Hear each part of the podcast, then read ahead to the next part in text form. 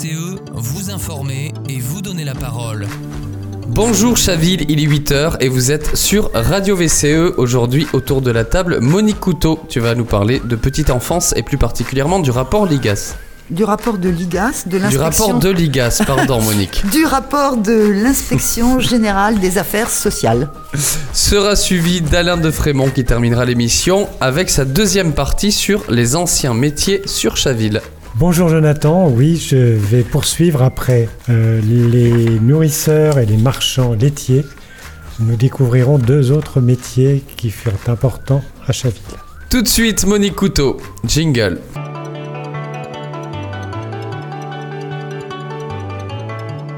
Dossier du quotidien avec Monique Couteau. Alors, le rapport de l'inspection générale des affaires sociales, publié ce mois d'avril dernier, jette un pavé dans la mare de la politique de la petite enfance. Dans quel contexte a été fait ce rapport et par quels moyens? À l'origine de ce rapport, il y a le décès d'un bébé de 11 mois en juin 2022 euh, dans une crèche privée à Lyon suite à de la maltraitance puisqu'on lui avait fait ingérer un produit caustique. L'affaire a, été vécue comme un véritable traumatisme, d'autant plus, d'autant plus que de nombreux professionnels peu convaincus par les réformes concernant les services de la petite enfance avaient alerté maintes fois sur les conditions d'accueil. Donc le ministre des Solidarités, de l'Autonomie et des Personnes handicapées, Jean-Christophe Combe, a alors demandé ce rapport à l'IGAS en juillet 2022. Ce travail a été réalisé par quatre inspecteurs euh, généraux. L'audit a porté sur des structures collectives, sauf les crèches familiales et les jardins d'enfants. Il y a eu visite de 36 crèches dans 8 départements, rencontres avec des professionnels, des parents, des gestionnaires, des acteurs locaux comme la CAF, euh, la PMI, des directions départementales, des syndicats de personnel. Et il y a eu également traitement de 5000 réponses au questionnaire en ligne fait par les directeurs d'établissement de la petite enfance, 12 000 faits par des professionnels et 27 000 par des parents. Euh, il n'y a, il n'y a pas eu de visite dans le 92. hein. Euh, tous les facteurs de la qualité d'accueil ont été pris en compte, normes d'encadrement, formation des professionnels, pilotage administratif, moyens de contrôle de l'accueil et des financements. Alors quels sont les principaux constats? Alors, euh, j'ai oublié quand même de dire aussi, euh, pour le contexte, il faut aussi avoir en mémoire la sortie du livre à la même époque de Victor Castanet sur les maltraitances en EHPAD. hein. Donc, ça a effectivement aussi, Oui, il y avait une contribué, a- contribué à, à l'émoi. La motivation. Voilà. Autrement dit, euh, ces affaires ont mis en question la prise en compte de la vulnérabilité et de la grande dépendance en début comme en fin de vie et la responsabilité de l'accueil des lieux d'accueil destinés à ces publics. Les constats. Globalement, les conditions d'accueil des enfants sont très hétérogènes. Il y a de très bonnes choses et des choses très dégradées. C'est donc inégal et globalement, la question du développement de l'enfant et de son bien-être ne sont pas posées comme un objectif à part entière. Ensuite, le rapport analyse les raisons du déficit. Les taux d'encadrement, par exemple, la possibilité de choisir un adulte pour six bébés au lieu des normes d'un pour trois pour les enfants de moins de deux ans, de un pour quatre ou cinq pour ceux de plus de deux ans, les manques de la formation proposée aux professionnels, en particulier pour le CAP, le manque de stages euh, pour euh, les nouveaux, euh, ceux qui en viennent de réussir, le manque de prise en compte des dernières recherches des laboratoires spécialisés dans la petite enfance, les temps insuffisants à la prise de recul collective sur les pratiques, les conditions de travail dégradées pour les personnels, absence de salles de repos, travail à la chaîne, de même un suivi et une qualité des contrôles des PMI insuffisamment qualitatifs et des contrôles sur l'utilisation des financements au niveau des CAF très insuffisants. Alors est-ce une remise en cause de la politique menée par le gouvernement dans ce secteur? Clairement, euh, le rapport indique que la PSU, c'est-à-dire la prestation de service unique dont la CAF est le principal financeur et qui est versée aux gestionnaires d'établissements d'accueil, et la page la prestation d'accueil du jeune enfant remise aux parents ont atteint leurs limites. Ces modalités peuvent induire des logiques strictement financières, en particulier dans les micro-crèches et dans le secteur privé lucratif. C'est une remise en cause clairement des mesures prises par le gouvernement en 2021 et 2022 qui ont supprimé l'exigence selon laquelle les personnels diplômés et les titulaires de CAP devaient représenter 75% des effectifs totaux, et mesures qui ont autorisé également le recrutement de personnes sans diplôme, sans qualification ni expérience, pour répondre à la pénurie de personnel, ainsi que de la mesure plus ancienne faisant passer de 50 à 40% la part des personnels les plus diplômés et la possibilité de choisir un taux d'encadrement d'un adulte pour six bébés au lieu des normes évoquées plus haut. Ce rapport se conclut par 39 recommandations qui couvrent tous les aspects étudiés et propose des solutions pour remédier aux insuffisances ou aux dysfonctionnements repérés. Alors sur Chaville, en quoi ce rapport est intéressant? C'est intéressant parce que ces conclusions rejoignent ce que nous défendons et avons défendu, c'est-à-dire les crèches collectives municipales, qui répondent aux critères de qualité euh, défendus par ce rapport. Et donc supprimer des places en crèche municipale pour ouvrir la porte à d'autres structures, MAM, crèche privée, micro-crèche, n'offre absolument pas le même service public de garantie et de sécurité euh, pour les enfants et pour les parents. Les parents doivent avoir un vrai choix même si à Chaville, nous avons pu constater la qualité de tous ceux qui travaillent dans ces différentes structures, euh, ce n'est pas le même service public. Il est clair qu'il s'agit de choix financiers. Pour que les professions de la petite enfance soient attractives, il faut les valoriser en formation et en salaire, et les collectivités doivent investir dans ces structures. Merci beaucoup Monique Couteau. Euh, si vous voulez en savoir plus, évidemment, n'hésitez pas à consulter l'intégralité du rapport de l'IGAS IGAS sur Internet. Alain de Frémont, tu continues avec ta deuxième partie, euh, tout de suite après le jingle sur les anciens métiers de Chaville.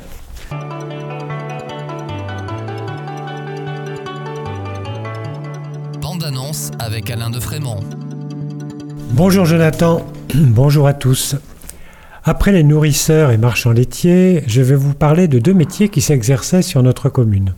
En effet, en consultant l'annuaire des rues de Chaville, je fus intrigué par deux noms de rues, la rue des Blanchisseurs et l'impasse des Fours à chaud. Les archives de l'association Arche nous renseignent sur ces deux métiers d'autrefois. Alors, où se trouve l'impasse des Fours à chaud et quel métier y était associé? Eh bien, cette impasse des Fours à chaud, elle débouche sur la rue du 8 mai 45, tout près de chez toi, Jo. Voilà, comment ça, tout le monde sait où j'habite. et se trouve à quelques mètres au-dessus de la rue Anatole France. En l'occurrence, il s'agissait du métier de carrier, puisqu'on a parlé des carrières dans une émission précédente. Et le métier de blanchisseur alors le métier de blanchisseur, lui, je vais vous en parler un peu plus tard, mais je vais revenir sur le métier de carrier. La carte géologique de Chaville signale que différentes couches géologiques peuvent affleurer suivant l'altitude à laquelle on se trouve. Dans la forêt de Meudon, on trouve du sable de Fontainebleau, de la meulière que l'on a utilisé pour la construction des murs des pavillons, ou encore pour le mur clôturant le bois à la porte de la Maradan. Le calcaire se trouve dans les bancs déposés par la mer au niveau lutétien il y a environ 45 millions d'années. Ensuite, les érosions successives ont creusé la vallée du rue de Marivelle, qui suit à peu près le tracé de la route départementale 10, dégageant les affleurements sur le côté des numéros pairs de l'avenue Roger Salingro. Ce calcaire a été exploité comme pierre à bâtir au XVIIe siècle et pour la production de chaux par calcination vers 1000 degrés. Cette opération était effectuée dans les fours coniques, chauffés au bois, construits et entretenus par des chauffourniers. À Chaville, la toponymie conserve le souvenir de ces fours à chaud. En 1939, la rue des Chaud est devenue la rue Édouard Rougeau, et il reste dans Chaville l'impasse des Chaud, et en forêt de Fausse Repose et de Meudon la route des Chaud. Ajoutons que le métier de carrier euh, fêtait sa fête patronale au moment de l'ascension. Alors pour les blanchisseurs, les premiers blanchisseurs dans notre village apparaissent avec l'arrivée du roi Louis XIV à Versailles et la construction du nouveau château de Michel Le Tellier à Chaville. Cette industrie très artisanale demande beaucoup de main-d'œuvre, en grande partie féminine. À l'origine, cette activité ancienne est exercée pour le bien-être de l'aristocratie, dans les couvents féminins, par des jeunes filles mères ou des jeunes filles sans dot, recueillies par les sœurs. Peu à peu, abandonnée au profit d'artisans, cette corporation s'organise après la Révolution pour faire face aux besoins accrus des gens, de plus en plus nombreux, à qui une situation de fortune permet de se libérer du battoir, de la lessiveuse ou du lavoir municipal à drapeau de zinc. À Chaville, elle connaît son apogée au début du XXe siècle avec près de 80 blanchisseurs pour 3633 habitants en 1904 contre 34 en 1840 pour 1500 habitants. Le quartier des blanchisseurs à Chaville se trouvait au Doisu, dont la rénovation en 1974 a enlevé toute trace de ces maisons typiques avec leurs salles d'étendage aéré situées sur les toits. Une des dernières que l'on pouvait voir était dans la rue Anatole France, près de l'ancien café du Puy 120. Des sources et des puits apportaient l'eau nécessaire à cette industrie et le rue de Marivelle recevait les effluents. Les litiges avec les verains et les autres utilisateurs d'eau ont été nombreux et un règlement du rue de Marivelle, à l'initiative des blanchisseurs, vit le jour en 1860. Chaque année, à la Sainte-Véronique, ou à la fin de la semaine suivante, avait lieu la fête des blanchisseurs, avec défilé de chars fleuris tirés par des chevaux blancs, élection d'une reine et de ses demoiselles d'honneur, banquet dans l'un des nombreux restaurants chavillois et danse jusqu'à une heure avancée de la nuit. Vous voyez, cela c'était bien avant les fêtes du muguet. D'aucuns se souviennent encore du nom de ces blanchisseurs du Doisu. Courgibet, Anguard, Barrier, Vessière, Langlois, Mercier, Hubert, Bidot, Gattefoin, Cholin, Châtel, Descoings. Et à côté de l'ancienne mairie, dans la grande rue, la blanchisserie Vincent, fondée par la famille Héguin dès le XVIIIe siècle. Cette activité économique s'éteignit en 1990 avec la fermeture de la blanchisserie Cardon. À nos agendas maintenant. Alors, notez bien le mercredi 14 juin à 20h45 à l'Atrium.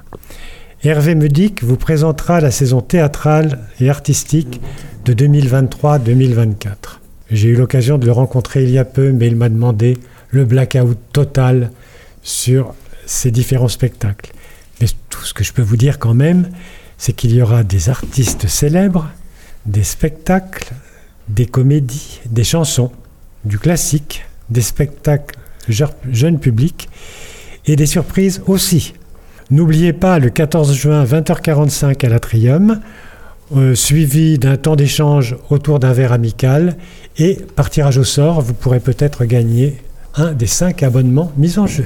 Mmh. Et peut-être rappeler, alors c'est pas sur l'Atrium, mais rappeler qu'il y a l'inauguration le samedi 1er juin du nouveau café de la mairie. Ah oui, oui, oui. Voilà. Bon. Qui avait été annoncé dans le qui avait été annoncé. Voilà, ok. Merci, à bientôt. Merci Alain, c'est noté pour nous en tout cas, on y sera. Euh, c'est la fin de cette émission, on se retrouve lundi prochain. Vous étiez bien sur Radio VCE, c'était Jonathan de Nuit.